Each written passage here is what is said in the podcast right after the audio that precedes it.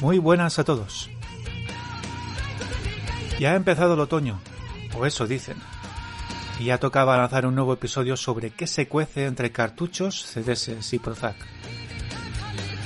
Me habré visto un par de veces del tirón la fenomenal entrevista que Nishi otorgó a los compañeros mesequiseros del sur. Pero sigo sin entender qué es lo que quiere ofrecer al mercado con el MSX3. Porque... Nishi.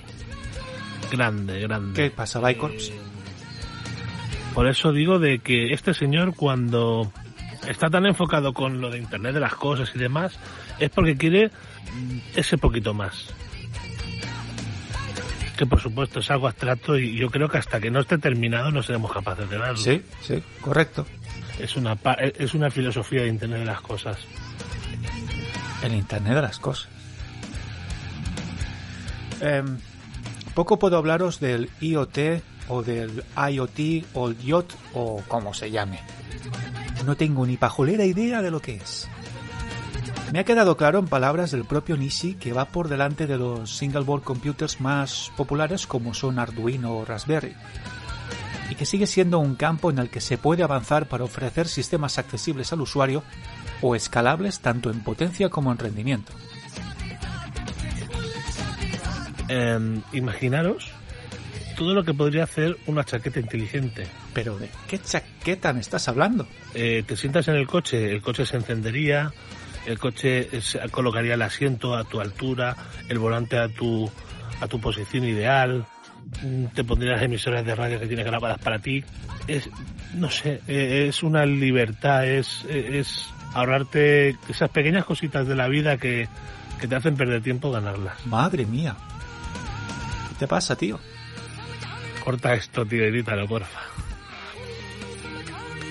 Mira, yo lo que quiero es que saque eso que dice que se pone la ranura del cartucho y convierte cualquier MSX en un MSX3. Es decir, si hace lo de un Turbo R, me doy con un canto en los dientes. Pero ya se verá. Seguimos esperando y esperando para ver disponibilidad y precios. Pero ya os adelanto yo que no pinta bien, quiero decir, no va a ser barato en ninguna de sus encarnaciones. Un llavero o el móvil, pagar con el móvil, es una, es una filosofía de Internet de las cosas. Oye, Tanuki, ¿qué te has echado en el Poleomenta? No pareces tú, ¿estás bien?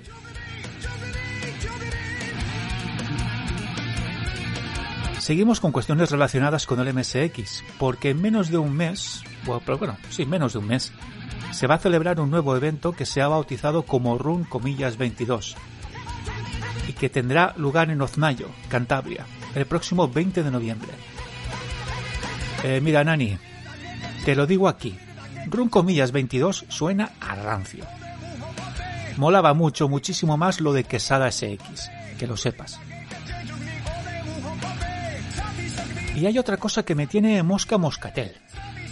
Aquí tengo que mencionar al maestro José Manuel Spidey, al que le mando un gran abrazo, quien adelantó que Konami se trae algo bueno y bonito entre manos. Y semejante afirmación, tal y como terminaron las cosas con la partida de Kojima, pues es para cogerla con pinzas. Pero los últimos movimientos de la compañía no dejan de ser como mínimo sorprendentes y además para bien.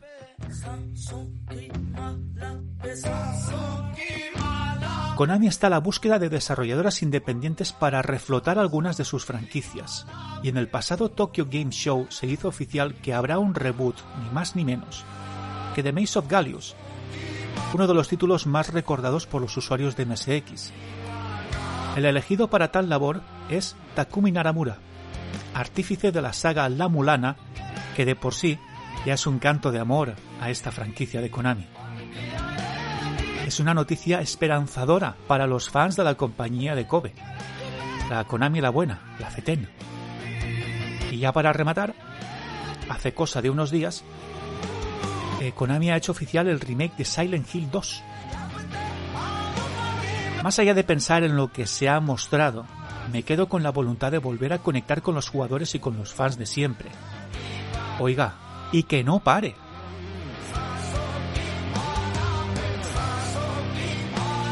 En otro orden de cosas, y aquí hablando sobre música, los medios se hicieron eco del triste fallecimiento de Ángel Casas.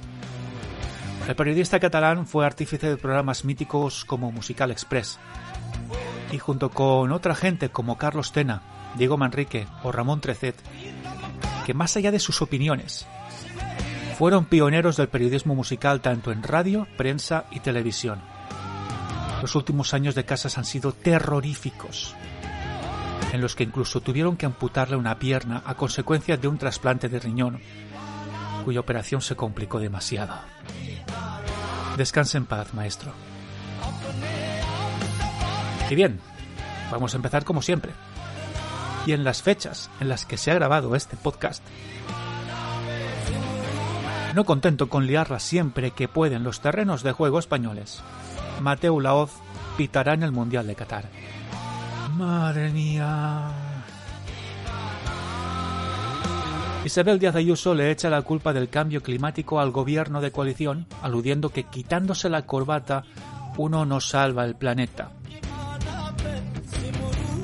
Y Omar Montes emite un directo en Instagram en pleno control policial.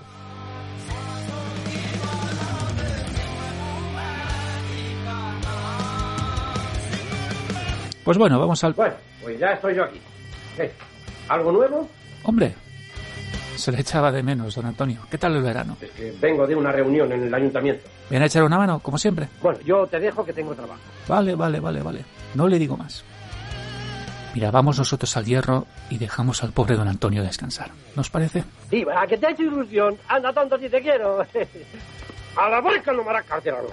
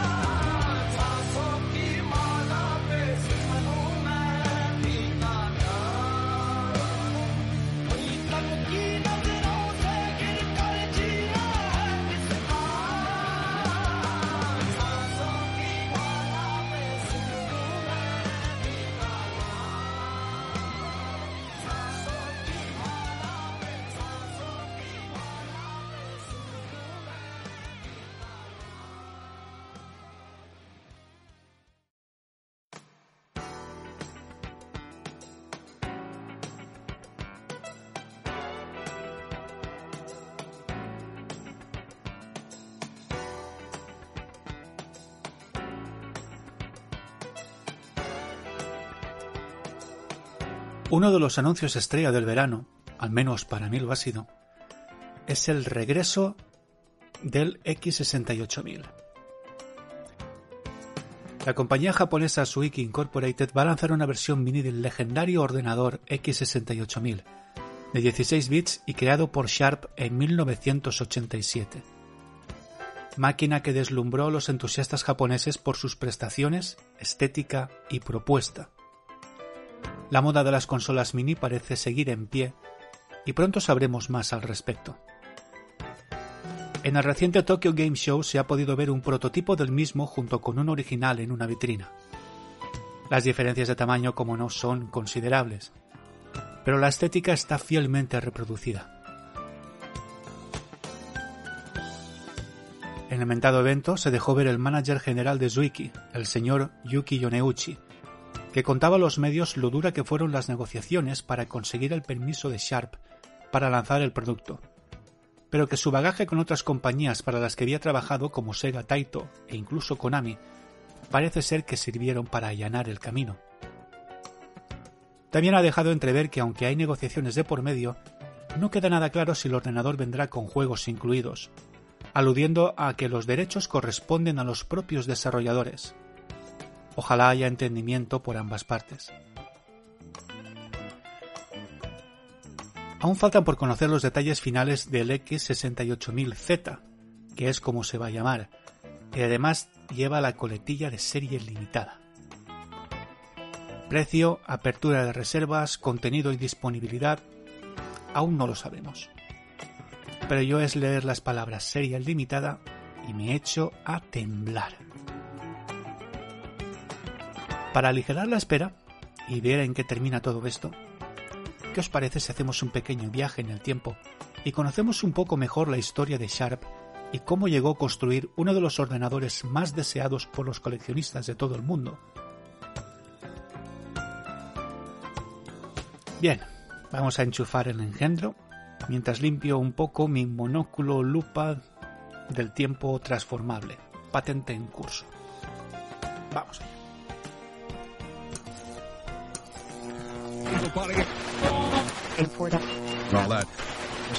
Pues arrancamos la travesía con una primera fecha conmemorativa. Justo el pasado 15 de septiembre se conmemora el 110 aniversario de la fundación de la compañía. El aprendiz de herrero Tokuchi Hayakawa fundó su humilde taller en 1912. Nacido en 1893 en el seno de una familia muy humilde, esta tuvo que darle en adopción a otra familia, los Ideno, quienes pudieron cuidar de él y llevarlo al colegio.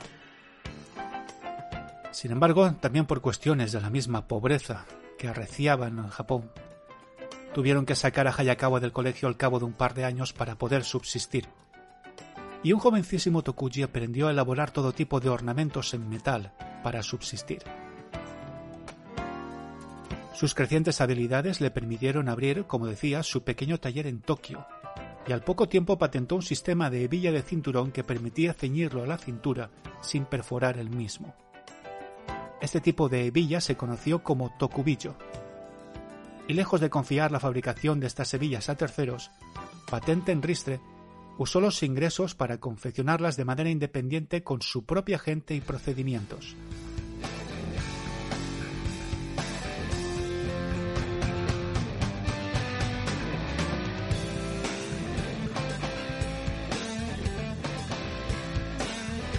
Tres años después, en 1915, creó uno de los primeros lápices mecánicos, o portaminas como son conocidos hoy. Aunque la invención del mismo corresponde a los británicos Samson Mordan y John Hawkins, la adaptación y refinamiento aplicado por Hayakawa y su fabricación completamente en metal desembocó en el llamado Ever Sharp Pencil. Traducido viene a significar como el lápiz que siempre está afilado. De ahí terminaría tomando el nombre de Sharp para su compañía. A día de hoy, estos portaminas siguen vendiéndose en Japón.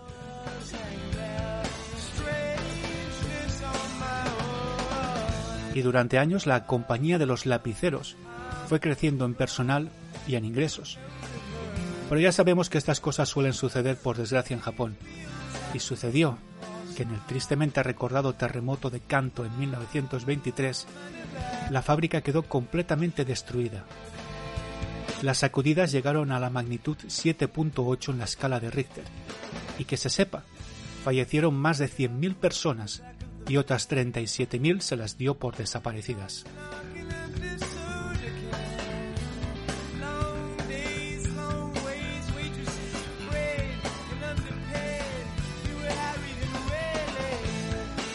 Pese a la desgracia, pero como buen superviviente que es, Hayakawa se rehizo y trasladó el negocio a Osaka y empezó a invertir en un nuevo modelo de negocio.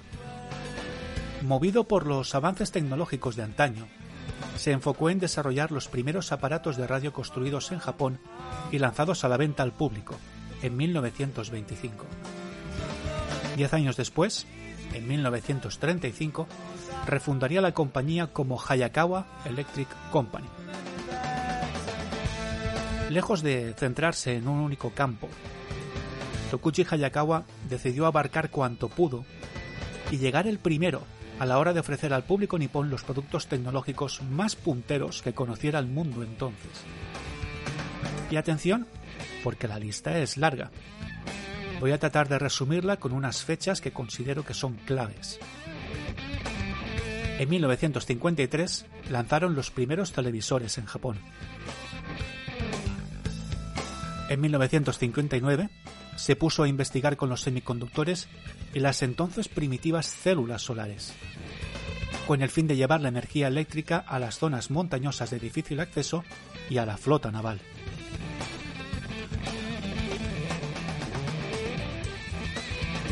En 1960, tomando como referencia el magnetrón, el primer horno microondas patentado en los Estados Unidos por el Dr. Percy Spencer en 1945, crearon una versión reducida y mucho más cercana a los electrodomésticos de la época. Para que tengáis una referencia, el magnetrón original medió 1,6 metros de altura, pesaba 80 kilos y se refrigeraba por agua. Aprobados los nuevos diseños, en 1962 lanzan en Japón el horno R1 de reducido tamaño y de 1 kilovatio de potencia. En 1964 crean la primera calculadora del mundo fabricada íntegramente con transistores. El 1 de enero de 1970, Hayakawa Electric Company pasa a llamarse Sharp Corporation. En 1972 lanzan las primeras máquinas registradoras electrónicas, sumando prestaciones en la generación de tickets y una mayor especialización para el profesional, así como los primeros terminales de pago con tarjeta de crédito. También en 1972 lanzan la primera fotocopiadora del mundo, la SF-201. Todo un hito. En 1973 crean la primera calculadora dotada de pantalla LCD. Destaca por su ligereza y su autonomía, llegando a las 100 horas de rendimiento con una humilde pila de AA. En 1976, y gracias a sus investigaciones en el campo de los paneles solares, son requeridos por NASA para unirse a su programa espacial con el fin de integrar esta tecnología en el programa aeroespacial norteamericano. Y la lista crece y crece y crece.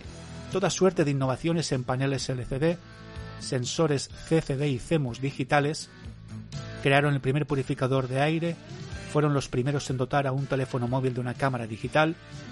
Vamos, un sinfín de cosas.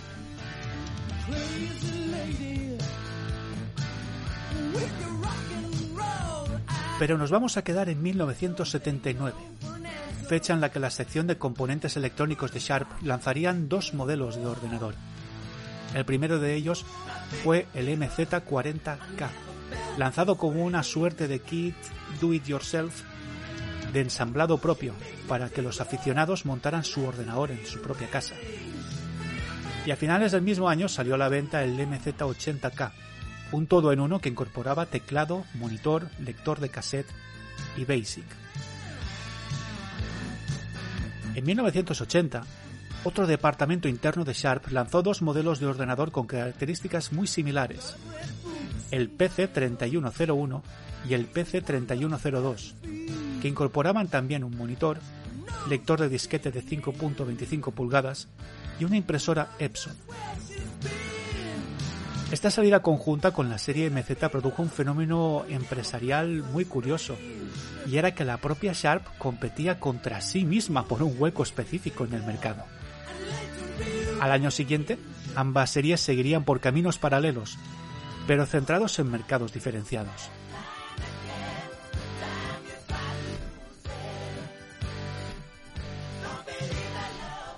Sharp sacó durante los 80 un montón de ordenadores de todo tipo y forma, incluso como pequeñas calculadoras en las que se podía programar en BASIC. Así que para no marear más la perdiz, mejor cortar por lo sano en mencionar que los modelos más populares de la marca durante la primera mitad de los 80 fueron el MZ80, el precioso X1 en acabado rojo y los posteriores MZ700 que incluso llegaron a asomarse por Europa y que en España llegaron a tener un buen puñado de usuarios.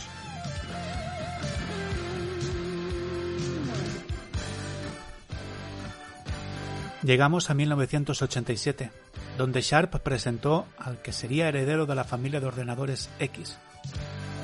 En esta ocasión se apostó por un procesador Motorola MC68000 de 16 bits y el chip de sonido de síntesis FM con una polifonía de 8 voces creado por Yamaha, el inefable YM2151, además de incorporar un chip ADPCM para voces. El procesador Motorola empleado tenía más punch que los utilizados en otros ordenadores como el Atari ST y el Commodore Amiga, al dotar de más capacidades para sprites y modos de mapas de bits. En las notas de prensa de Sharp decían que querían diferenciarse del resto ofreciendo más que un ordenador para jugar. Querían que el usuario disfrutara de un PC orientado a ofrecer el máximo rendimiento, tanto para trabajar como para divertirse. Esta filosofía de llegar a un público encarado a los juegos, además de conseguir el apoyo de los grandes desarrolladores del mundillo, hizo que se convirtiera en la máquina preferida para los amantes de los arcades del momento. Estos fueron los argumentos y la filosofía que definieron al X68000 de Sharp. Pero por desgracia, el sistema jamás fue distribuido fuera de Japón, lo que nos perdimos.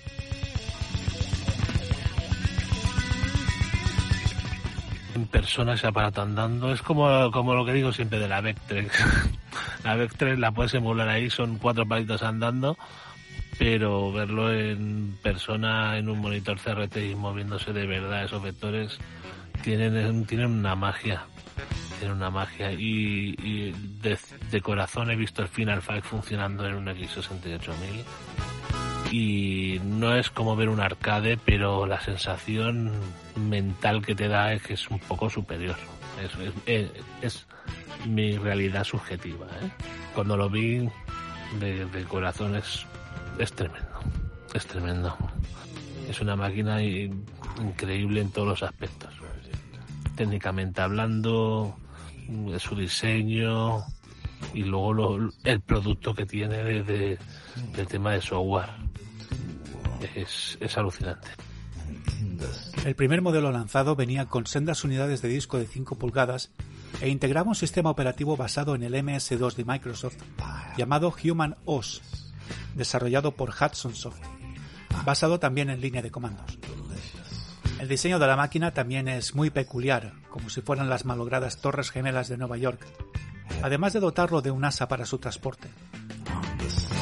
El ordenador estuvo en producción de 1987 a 1993 y fueron lanzados 19 modelos diferentes, a los que se le fueron añadiendo accesorios como discos duros y conectividad MIDI. El sistema fue lanzado al mercado el 28 de marzo de 1987 por lo que en este año 2022 se celebra su 35 aniversario. A lo largo de su vida comercial se llegaron a vender alrededor de 150.000 unidades. No parece mucho, pero en un mercado tan especializado y selecto como eran los PCs de antaño, no era una cifra tampoco desdeñable. Lo que ha convertido a estas máquinas en objetos de constante loa y devoción son sus juegos, en los que priman los ports de arcade prácticamente uno a uno. Hay que destacar que la propia Capcom usó estos ordenadores para programar sobre su propio hardware, el no menos célebre Capcom Play System o CPS para abreviar. También dispone de títulos exclusivos que han sido objetivo de los coleccionistas más aguerridos, como el remake del Akumajo Drácula barra Castlevania publicado en 1993. Fueron publicados unos 800 juegos para el sistema, y acompañando en el día de lanzamiento, el título elegido no podía ser otro que mi amadísimo Gradius.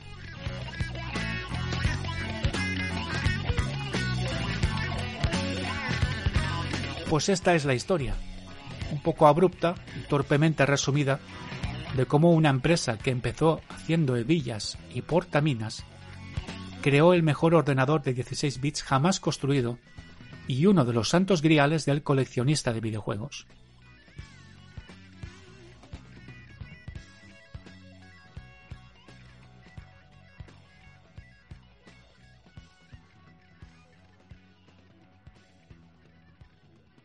Buenos días, buenas tardes y buenas noches, según el lugar donde se encuentren y la hora que sea. Saludos, mi nombre es Camilo, alias El Mejor Tiempo Perdido, economista, astrónomo amateur, coleccionista y bueno, hay otros cachivaches que se puede decir por la vida. Este es un saludo para los oyentes de cartuchos, CDS y Prozac eh, que quería hace tiempo realizar y simplemente quiero decirle a Jaume que sé que su color preferido es el verde, pero que los Celtics no es una buena elección. Un abrazo grande.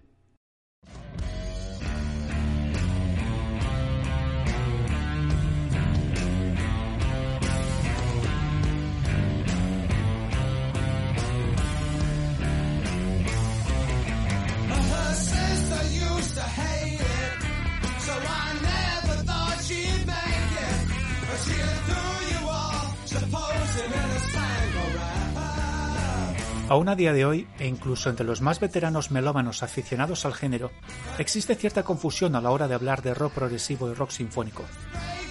Muchos creen incluso que son lo mismo. ¿Y sabéis qué pienso yo? Que no. A poco que a uno le dé por buscar, se dará cuenta que quienes tratan de explicar quién es quién también se montan unos pollos de narices. Yo no me voy a subir por las ramas, Así que cortando por lo sano voy a explicaros de manera concisa cuáles son los puntos que diferencian ambos estilos.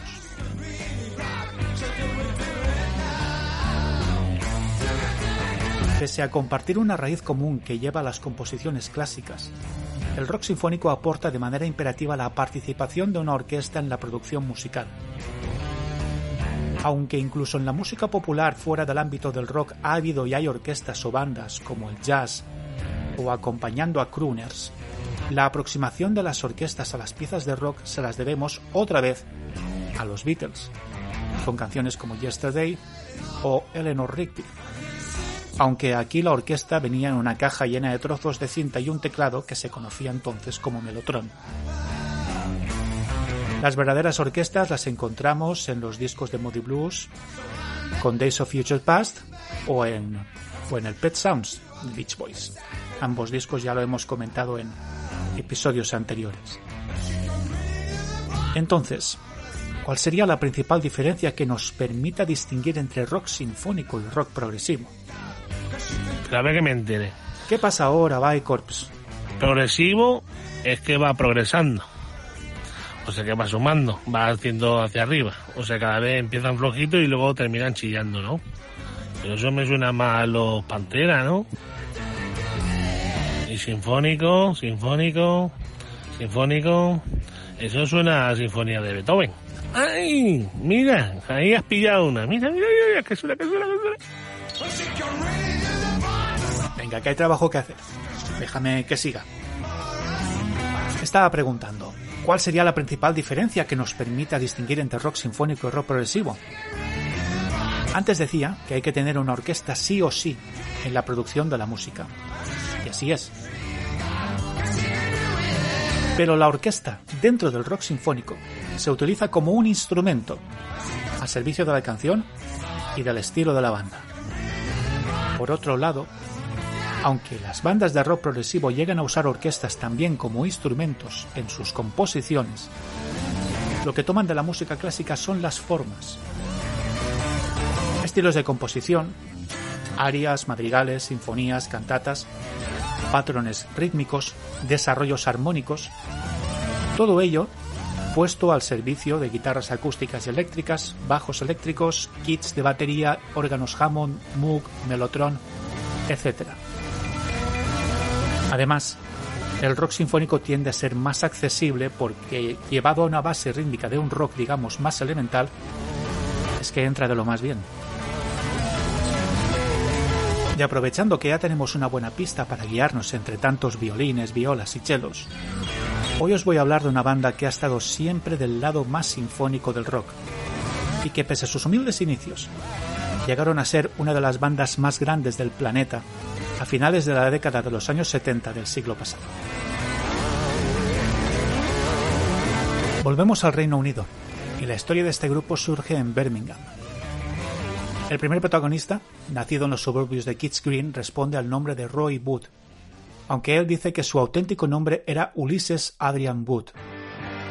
Su habilidad para tocar varios instrumentos le permitió acceder a varias bandas de los alrededores. Grupos como The Falcons, Gary Levine and the Avengers y Mike Sheridan and the Night Riders. En 1965, Roy Wood formó The Move, banda con la que obtendría sus primeros éxitos, llegando al número 2 de las listas de éxitos del Reino Unido en 1967 con la canción Night of Fear.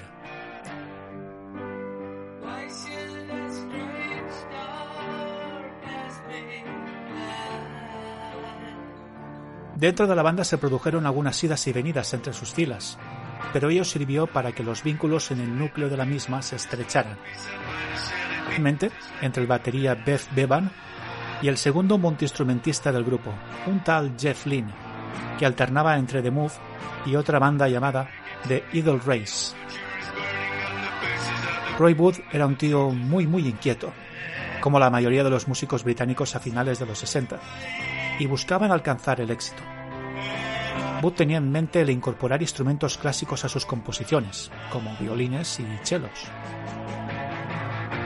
Siguieron unos meses más como The Move por temas contractuales, pero ya llevaban unos meses componiendo y grabando temas para lo que sería el disco de debut de los protagonistas del episodio de CDS que estás escuchando y sucedió en diciembre de 1971, cuando The Electric Light Orchestra, a partir de ahora lo vamos a conocer como la ELO, lanzarían su disco de debut homónimo.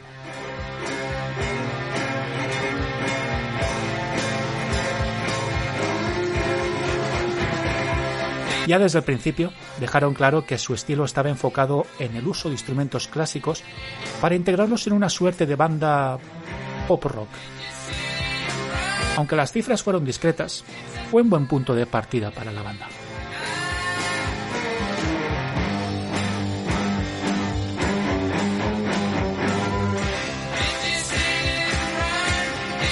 Aunque los problemas empezaron pronto, y como casi siempre suele suceder, con las giras. Y es que el tema de sonorizar instrumentos de cuerda clásicos en vivo era algo realmente complicado antaño un frustrado Roy Wood que cambiaba constantemente de instrumento para sus actuaciones en directo, acabó desquiciado. En primeras sesiones de grabación del segundo disco de la ELO, abandonó la banda y formó su propio grupo llamado Wizard, con el que conseguiría cierta notoriedad, todo hay que decirlo. La partida de Roy Wood propició a Jeff Lynne asumir un papel más prominente, compositivo como de propuesta de estilo. A partir de entonces, y siempre que fuera necesario, Lin incorporaría diversos músicos para sus necesidades compositivas.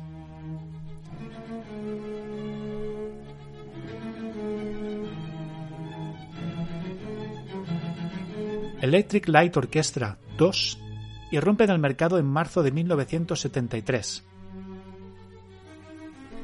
Aunque es uno de sus discos con pretensiones menos comerciales, por decirlo de alguna manera, su versión del Rollover Beethoven de Chuck Berry consiguió colarse en el top 10 de las listas británicas, al mismo tiempo que empezó a asomarse tímidamente en los Estados Unidos.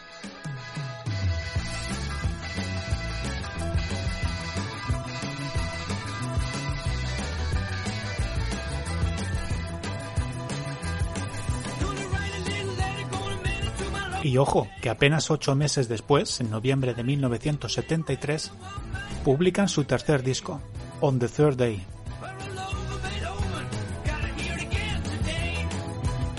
Pese al momento prolífico de la banda, Elo no consigue meter ningún sencillo en las listas británicas. Pese a todo, el, el, tema Showdown cosecha buenos guarismos en los Estados Unidos, escalando hasta el puesto número 52 del Billboard. La buena recepción al otro lado del charco propició que el siguiente disco de la ELO, titulado El Dorado, fuese lanzado un mes antes que en el Reino Unido, en septiembre de 1974. Subtitulado como A Symphony by the Electric Light Orchestra, este sería el primer disco conceptual de la banda y la primera vez en que Jeff Lynne contaría con los servicios de una orquesta completa para la grabación del mismo. Esta obra habla de un personaje que huye de los sinsabores de su día a día en un viaje a través de los sueños. Además, Jeff Lynne venía calentito de casa, ya que hasta su propio padre le decía que sus composiciones para la ELO adolecían del tono y contexto musical clásico. Pese a seguir sin conseguir meter ningún sencillo en las listas británicas, se va formando un fanbase cada vez más sólido en las Américas, donde el sencillo I Can Get It Out of My Head les hizo alcanzar el disco de oro. Pero es que yo viviendo que las canciones progresivamente van progresando, están progresando. Entonces esto es progresivo sinfónico. Porque van progresando sinfónicamente hacia el progreso. Ah, en serio. Lo hablamos después. perdemos el hilo. Venga, déjame continuar.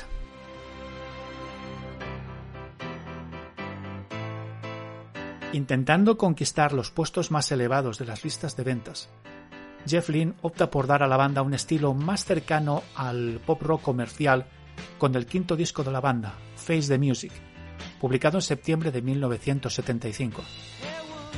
Y bien que les fue, ya que con este plástico llegarían al disco de platino en Estados Unidos, disco de oro en Canadá, además de irrumpir con fuerza en Alemania y Australia gracias a sencillos como Evil Woman y Strange Magic.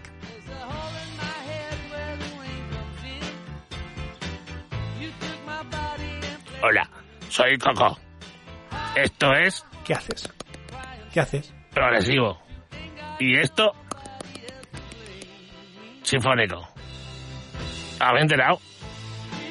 Esto, sinfónico. Y esto, progresivo. Ahora lo que puedes hacer, pones un rayo, ¿sabes? Voy a, voy a imitar el, Drácula del barrio Sésamo y, y digo, progresivo, y haces... y al, rato, cuando esté explicando lo de sinfónico, yo digo, sinfónico, y haces un rayo, y luego me río, ¿vale? Pero voy a poner la borra esa. Oye, me lo pones a huevo.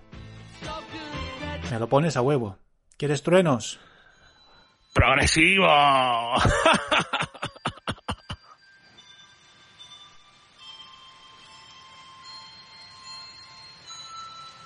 ¡Sinfónico!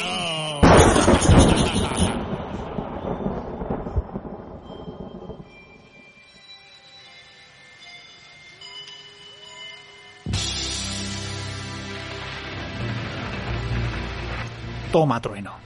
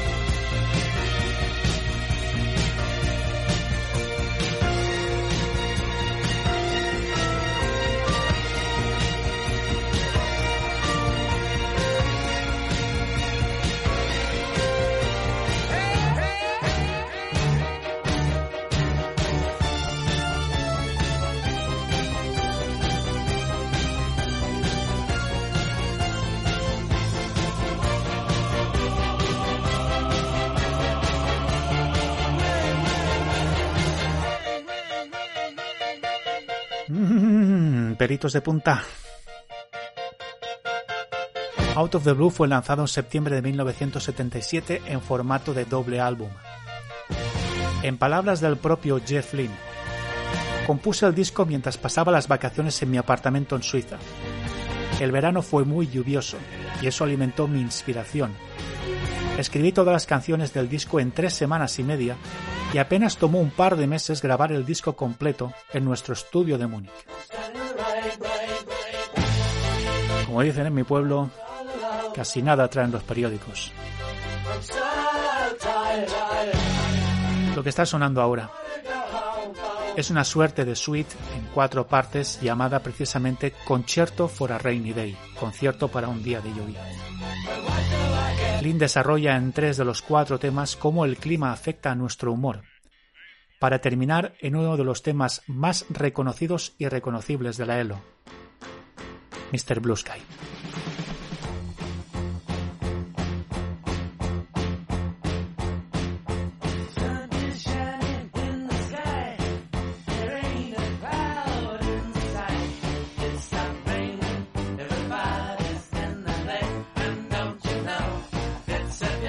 Este trabajo catapultó a la banda de Jeff Lynne al estrellato y la consiguiente gira llevaba una potente escenografía de corte espacial inspirada en la portada del disco.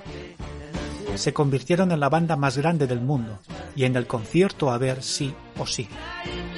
Se batieron un par de récords de asistencia antaño, como el que se produjo en el Cleveland Stadium, con 62.000 espectadores, o bien cubriendo el aforo completo del estadio de Wembley durante ocho días seguidos. ¿Creéis que existe hoy alguna banda que sea capaz de conseguir semejante acogida? Jeff Lynne no desaprovechó el tirón y al terminar la gira se puso manos a la obra. En junio de 1979 sale al mercado Discovery. Eran los días álgidos de la música disco y este álbum es testimonio de ello, con mucha influencia, es decir, poco, del género mainstream de entonces. Sencillos como Don't Bring Me Down o Last Train to London lo petaron sobradamente.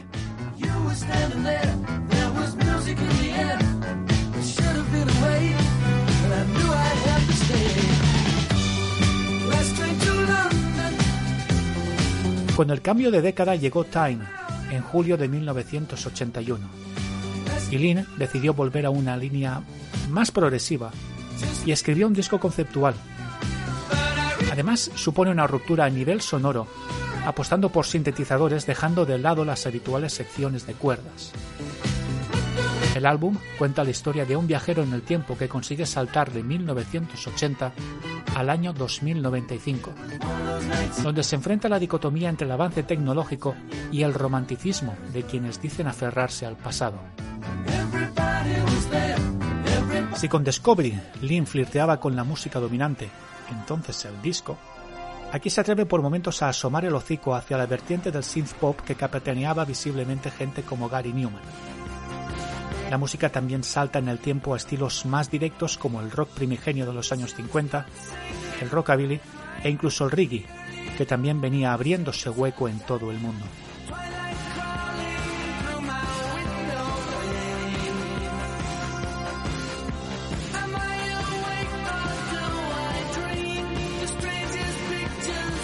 El disco tiene, por ejemplo, temazos como Twilight, que a mí me encanta y otro buen puñado de sencillos que a más de uno sonará como Hold On Tight, Ticket to the Moon o The Way Life's Meant to Be. Pero suele suceder que si vas a un camino más enfocado al progresivo se resientan las ventas y vaya que pasó. Ni un sencillo consiguió entrar en el Billboard norteamericano. Pintaban bastos para Lynn en esta ocasión. Pero lejos de caer en el desánimo, nuestro amigo Jeff Lynne estaba dispuesto a dar un paso más allá y no sería por falta de ideas. Llegamos a 1983 y Elo lanza Secret Messages. Jeff Lynne quería volver al formato doble disco para la continuación de Time, pero la discográfica le cortó las alas de inmediato. La crisis del petróleo de entonces repercutía en muchos procesos de fabricación y lo último que quería la CBS era que sus bandas se pusieran a grabar álbumes dobles, ya que el vinilo también se había puesto por las nubes. De hecho, todos los fabricantes se aliaron para reducir el gramaje de los discos para abaratar costes. De ahí que los discos fabricados a partir de estos años tiendan a desgastarse con más facilidad y presenten más taras en su elaboración.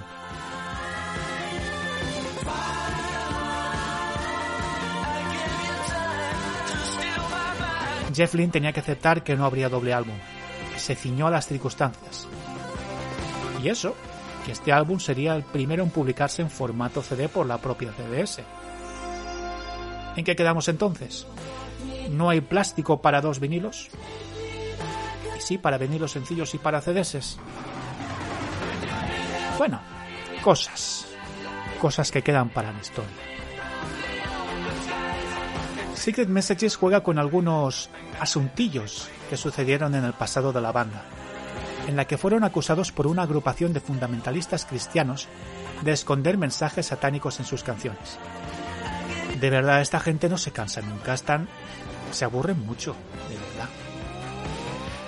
Estos juegos de palabras y mensajes llegarían a la portada y a la mercadería de la consecuente gira con anagramas y mensajes variopintos.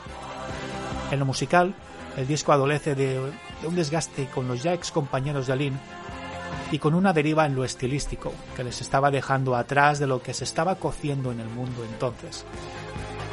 Incluso empezaron a surgir disputas internas por temas de royalties, como lo sucedido con el bajista del grupo, que fue despedido al saber que éste demandó a Lynn por impagos. y el juez dictó sentencia. Jeff Lynne tuvo que apoquinar. En los siguientes dos años, Jeff Lynne se centró en producir música de otros, además de colaborar en otros proyectos como la banda sonora de la película Electric Dreams, cuyo trabajo capitaneaba el célebre Giorgio Moroder.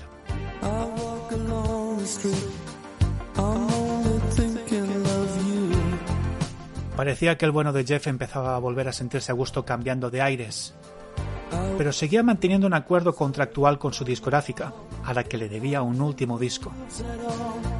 El onceavo disco de Elo, Balance of Power, llegaría a las tiendas a principios de 1986. Recibido nuevamente con tibieza, yo diría que casi con indiferencia por la crítica, sí que supuso un reencuentro en lo que a conciertos se refiere con antiguos miembros de la formación. No fueron muchas fechas, pero sí significativas, como las que se produjeron en Estados Unidos y en el Reino Unido. El batería Beth Bevan organizó un concierto benéfico en su Birmingham natal en el que se incorporó el mismísimo George Harrison como guitarrista invitado. Después del último concierto de dicha gira, celebrado en Stuttgart, Jeff Lynne disolvió oficialmente la ELO, pese a que no soltó ni palabra a la prensa hasta pasados un par de años, y se pudo centrar en otros proyectos que le parecían más ilusionantes, como la producción del disco Cloud9 de George Harrison, con el que se uniría después junto a Roy Orbison y Bob Dylan como los Traveling Wilburys, superbanda que publicaría dos álbumes entre 1988 y 1993 hasta el fallecimiento de Roy Orbison. Me consta que son discos que le molan mucho al amigo Néstor Sancho. Este cachito va para ti.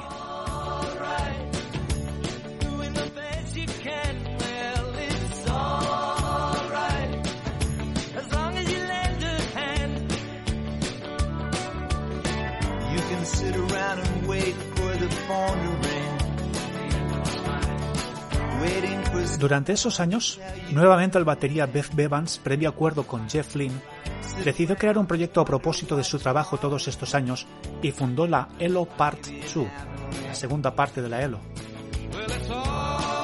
siendo el único miembro original a cargo del mismo, pero también con la colaboración del director de las secciones orquestales con el que siempre contó Lynn.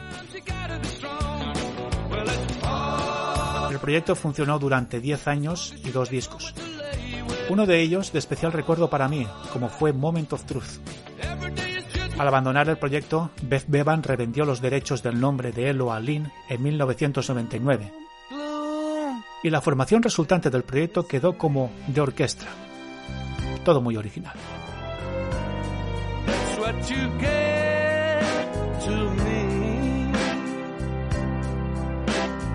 Pese a que la ELO no existía, Jeff Lynne lanzó el disco Zoom en 2001 junto con Ringo Starr y George Harrison.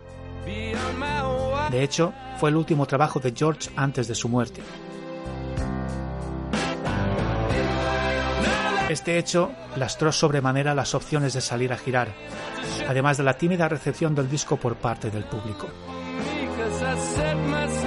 Pero con la llegada del nuevo milenio llegaron las reediciones en CD de varios discos, así como la publicación de material inédito, y aquí los guarismos respondían con ganas. Jeff Lynne ve ahí la motivación para refundar la Electric Light Orchestra. Se mantiene activo participando en diversos programas de televisión y documentales y apareciendo esporádicamente en algunos conciertos.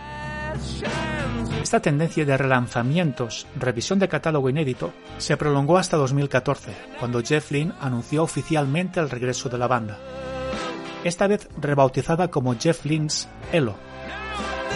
¿Y por qué pone su nombre delante? Pues por lo de siempre. Es muy bonito ir a ver a las bandas tributo, pero muchas veces las bandas tributo toman los nombres sin pedir permiso a nadie. Una manera para dejar claro que es la ELO, la buena, la FETEN, es poniendo el nombre por delante. Y ese fue el motivo. A partir de entonces se han publicado dos discos, Alone in the Universe en 2015 y From Out of Nowhere de 2019, del que se firmó una gran gira preparada para 2020, que se canceló como todos ya sabemos por el COVID-19.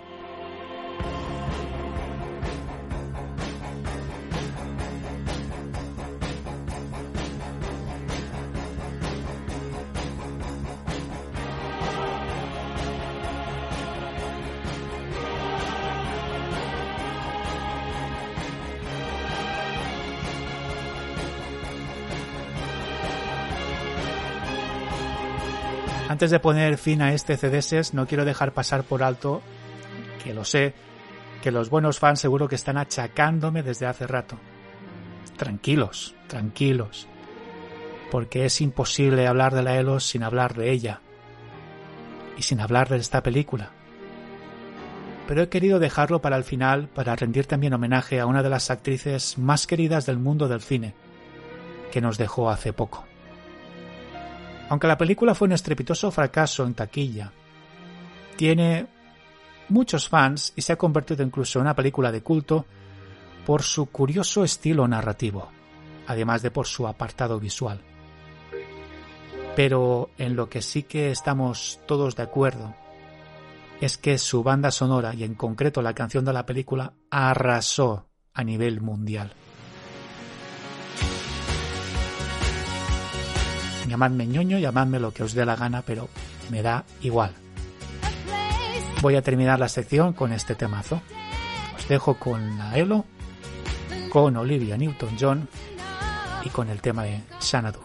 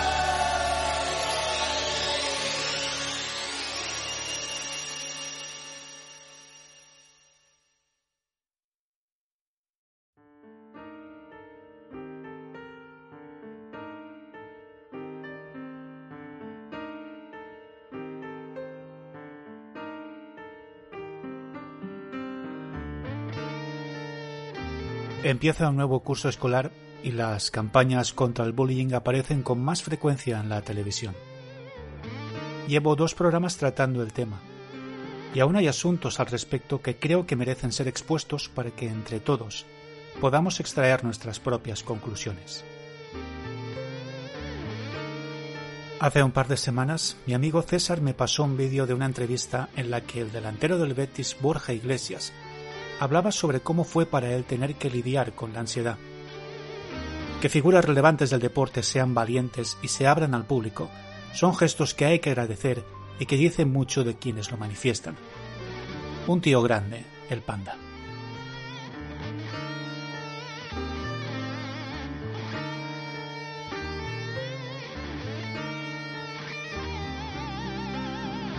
Otro buen amigo, Carlos Romero, quien me facilitó todo tipo de datos hace un año para hablaros de Dave, el programador del emulador BSNES que cometió suicidio, me ha hecho llegar más datos al respecto.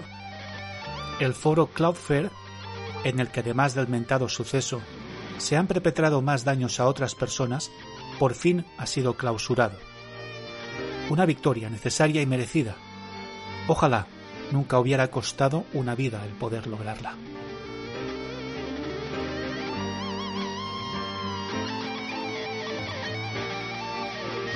Hoy quiero compartir con todos vosotros una reflexión. ¿Qué tal se os da el tema de dichos y refranes? ¿Acudís mucho en su ayuda? ¿Creéis que son válidos a día de hoy? No, no es mi intención echar por el suelo siglos de sabiduría popular, ni soy tan osado como para erigirme como el poseedor de la verdad absoluta. Pero creo que hay algunos que, dependiendo de la época y el momento, se desdibujan e incluso llegan a perder buena parte de su vigencia, especialmente aquellos que hablan de las emociones. Lo mejor, como siempre, es ilustrarlo todo con ejemplos.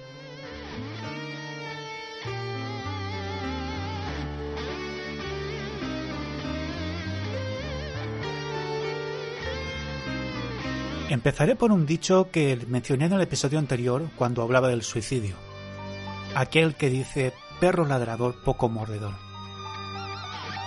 Cada vez es más frecuente ver cómo en las redes sociales, en nuestros móviles y cada vez más en programas de televisión, nos encontramos con vídeos en los que hay agresiones y en las que algunas se convierten en tragedia, causando víctimas.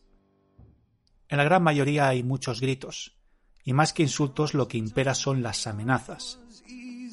Este es uno de los motivos por los que creo que este adagio está perdiendo todo su significado. Pero ¿por qué se ha dicho siempre? Mi hipótesis se basa en que es una cuestión de educación, de crianza.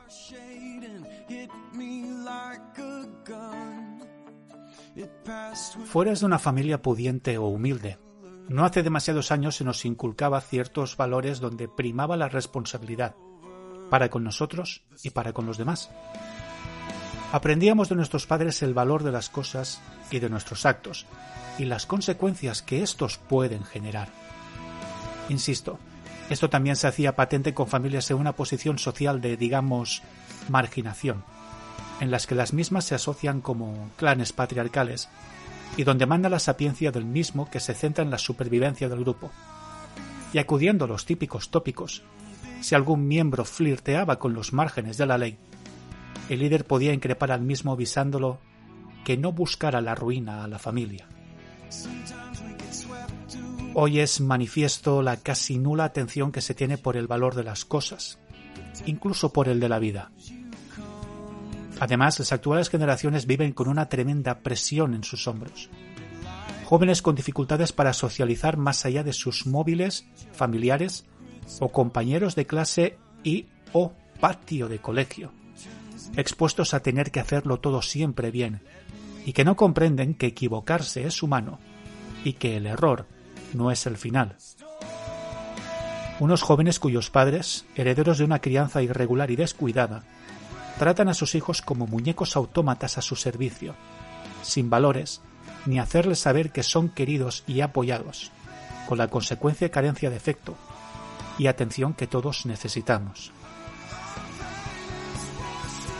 De verdad, no me gusta trazar un panorama tan desalentador, y menos cuando tengo sobrinos aún menores de edad, por los que me preocupo tanto. Pero es lo que veo, y creo que se acerca a lo que hay. ¿O no? Ojalá me equivoque.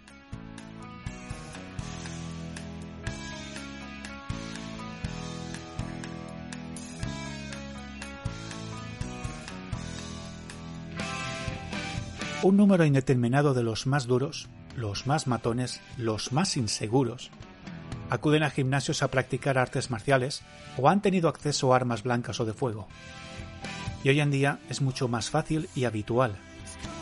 Quien paga, manda. Y el que lleva un gimnasio, mientras le pagues la cuota, poco o nada le va a importar para qué va a usar las clases los chavales que acuden a su establecimiento. No entraré en detalles con el tema de las armas, pero poco que conozcáis a aficionados a la caza sabréis que no es muy complicado acceder a las mismas. Lo sé, soy muy, muy pesado, pero es que es mi bandera. La educación lo es todo. Y con tanta carencia, la pérdida de control se incrementa y los accidentes, por desgracia, se multiplican. Seguramente también es cosa mía, que soy un cagueta o me estoy haciendo ya demasiado mayor. Seguro, seguro que es eso. Pero ya os digo que en mi caso, si veo ladrar a un perro, cambiaré de acera o daré la vuelta. Termino aquí usando otro refrán como el de quien evita la ocasión, evita el peligro.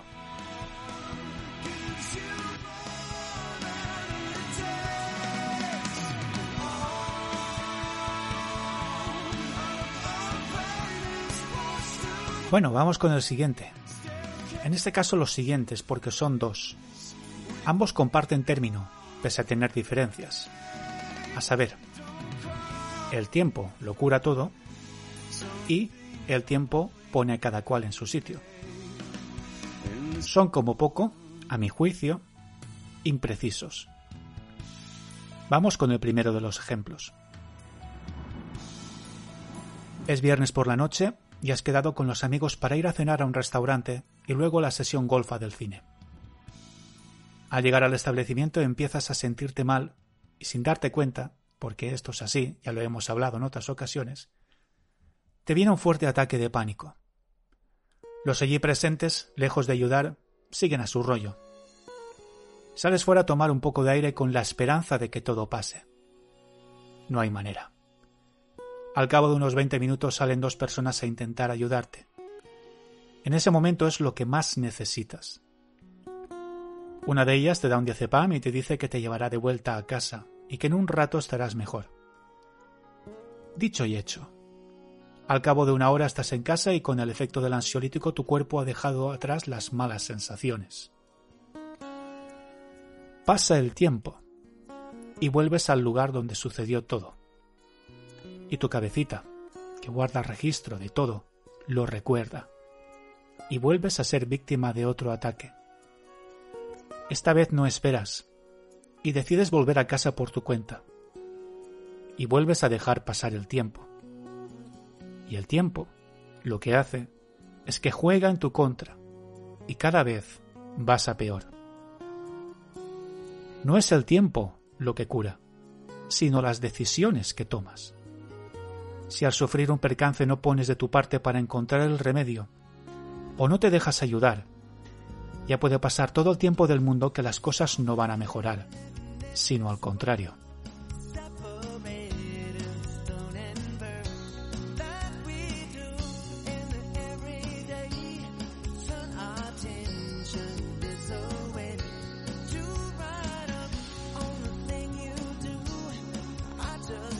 Sigamos con el segundo ejemplo. Quieres ser tu propio jefe y decides abrir una tienda. Para ello te asocias con un buen amigo.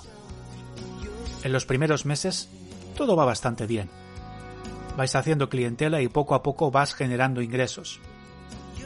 Pero sin darte cuenta, tu socio empieza a sisar dinero de la cuenta corriente común y cuando te has dado cuenta, se marcha y te deja en la estacada con un montón de deudas y con los proveedores cabreados porque no han visto ni un céntimo.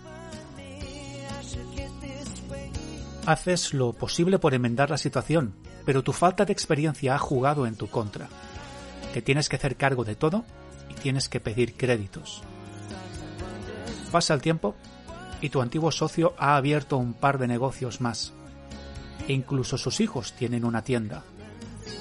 Les va bien. Ves que tienen clientela y tú has pagado el precio por partida doble, porque pese a ser la víctima, tienes que ver cómo a ellos les va bien en los negocios. Y pasan los años, y les sigue yendo bien, hasta el punto en que les ves jubilarse y no han pasado por un tribunal que les juzgara por el daño que te hicieron y que te sigue doliendo. Y te das cuenta que no, que el tiempo no pone a cada cual en su sitio. Y que por extensión te lleva a otro dicho popular como el que la hace la paga. Y caes en que también es inexacto. Nuestras acciones y nuestra voluntad no son suficientes en ocasiones para que alcancemos nuestra posición, o la que creemos que merecemos. La vida no viene con un libro de instrucciones, pero siempre tenemos la oportunidad de tomar aquellas decisiones que más paz interior nos proporcionen, que es lo único con lo que al final vale la pena quedarse. Para terminar con las reflexiones de hoy, lo haré con este otro dicho. Lo que no te mata, te hace más fuerte. ¿Sí? Y no. La exposición al dolor es algo puramente personal. No es tanto la fuerza con la que recibimos el golpe, sino dónde. Y tanto si es físico como emocional, o ambos casos, también es de suma importancia el cómo y el cuándo. Bien debido a una ruptura, física o emocional, o por una enfermedad. La exposición al dolor nos deja mella más o menos honda. Y somos nosotros quienes lo asumimos para luego procesarlo y guardarlo en el reboste de la experiencia. Pero recibir otro golpe, o si hay una reiteración, no somos más fuertes. El siguiente golpe puede llegar a doler incluso más y llevarte a un estado mucho más delicado.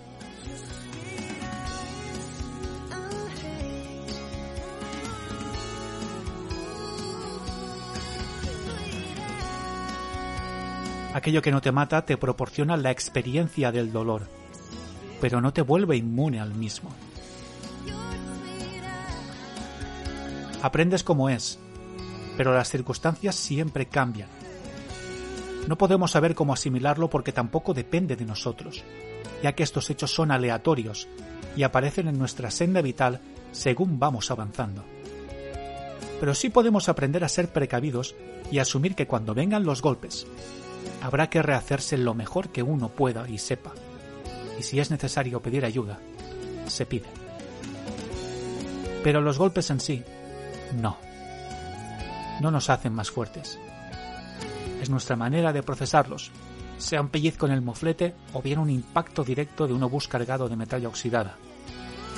Si no disponemos de los conocimientos ni de la habilidad necesaria para procesar los mismos, la supervivencia cada vez será más compleja o bien nos condicionará de por vida.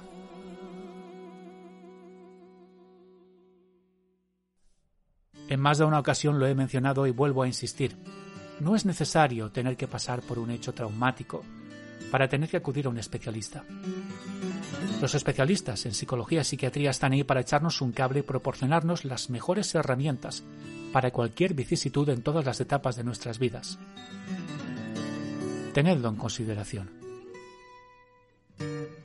Y vuelve la burra al trigo, y vuelvo a entonar que la carencia en educación y la falta de información condicionan mucho la salud mental de todos nosotros, la gran asignatura pendiente del siglo XXI. Y como dice aquí el buen amigo y promiscuo Bicorps, la ausencia de un elemento fundamental para que todo fluya por el buen camino, la empatía.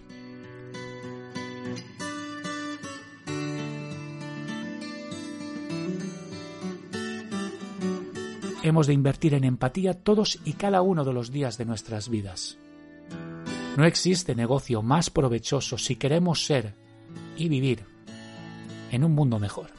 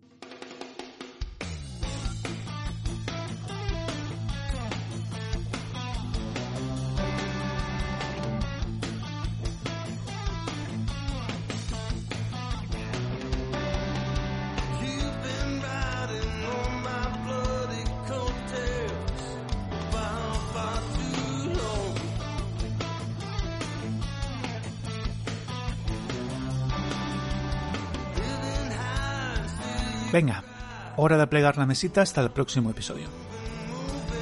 Quiero comentaros que estoy recibiendo algunas peticiones interesantes y que voy a poner en práctica en las próximas semanas. Creo que va siendo hora de hacer un hueco a compañeros y amigos músicos para hablar de temas algo más específicos. Y dedicaré algunos solo CDs al mundo de la guitarra eléctrica, sus historias, mitos y leyendas. Y para darle un toque extra que me mueva a salir más de mi zona de confort, lo haré junto con otros amigos que me lanzarán sus cuestiones a las que trataré de responder lo mejor que pueda. A ver qué sale de aquí.